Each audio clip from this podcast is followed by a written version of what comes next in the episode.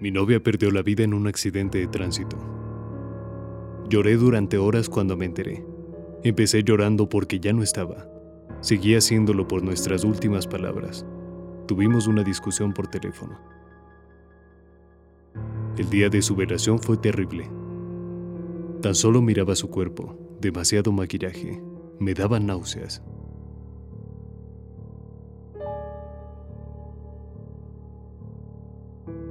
Esa noche me la pasé abrazado a mi almohada sin poder dormir, mirando mi teléfono en la oscuridad leyendo nuestra última conversación. Luego le escribí un nuevo mensaje. Lo siento, Liz, te amaré por siempre. Lo envié y caí rendido.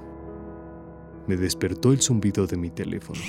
Miré la hora, una 49 de la mañana. Había un mensaje nuevo. ¿Para siempre? ¿Quién tenía su teléfono? Me lo pregunté antes de enfadarme por ello. ¿Quién es? Soy yo, Liz. Quien quiera que seas, por favor, para. Soy yo, lo prometo, puedo probarlo. Pregúntame algo que solo sepamos tú y yo. Y le hice pregunta tras pregunta. Ya había amanecido cuando acabé convencido. Me dijo que no podía decirme dónde estaba, pero que era un lugar increíble y que estaba feliz. Dijo que iba contra las reglas de hablar conmigo, pero que no podía remediarlo.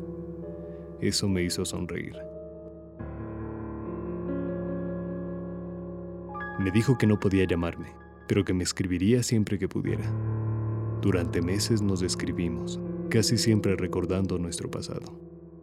Se negaba a compartir detalles de su nueva vida. Tampoco me hacía falta. Era feliz leyendo sus mensajes de nuevo. Después me dijo que debería empezar a salir con alguien. Le dije que no. Pienso que no deberíamos seguir escribiéndonos. ¿De qué estás hablando? Fue una mala idea. Lo siento. No, espera. No quiero perderte de nuevo. Te amo, adiós.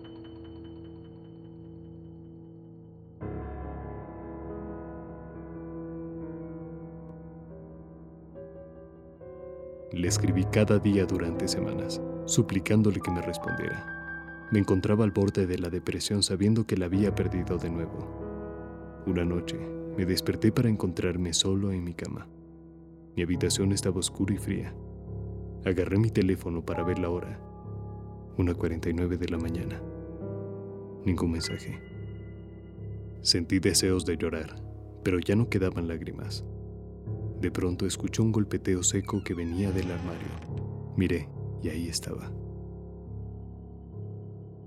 Despacio, emergía de entre mis camisas colgadas. Incluso en la oscuridad, sus rasgos delicados eran inconfundibles. Liz, susurré. Mi corazón se agitaba nervioso. No dijo nada, tan solo me miraba, sonriendo. La luna desde mi ventana hacía que su pálida piel brillara. De repente, mi teléfono vibró y me hizo saltar. Ella se paró en seco y lo miró. Tal vez no quiera hablar, pensé. Cogí el teléfono y leí el mensaje. Esa no soy yo.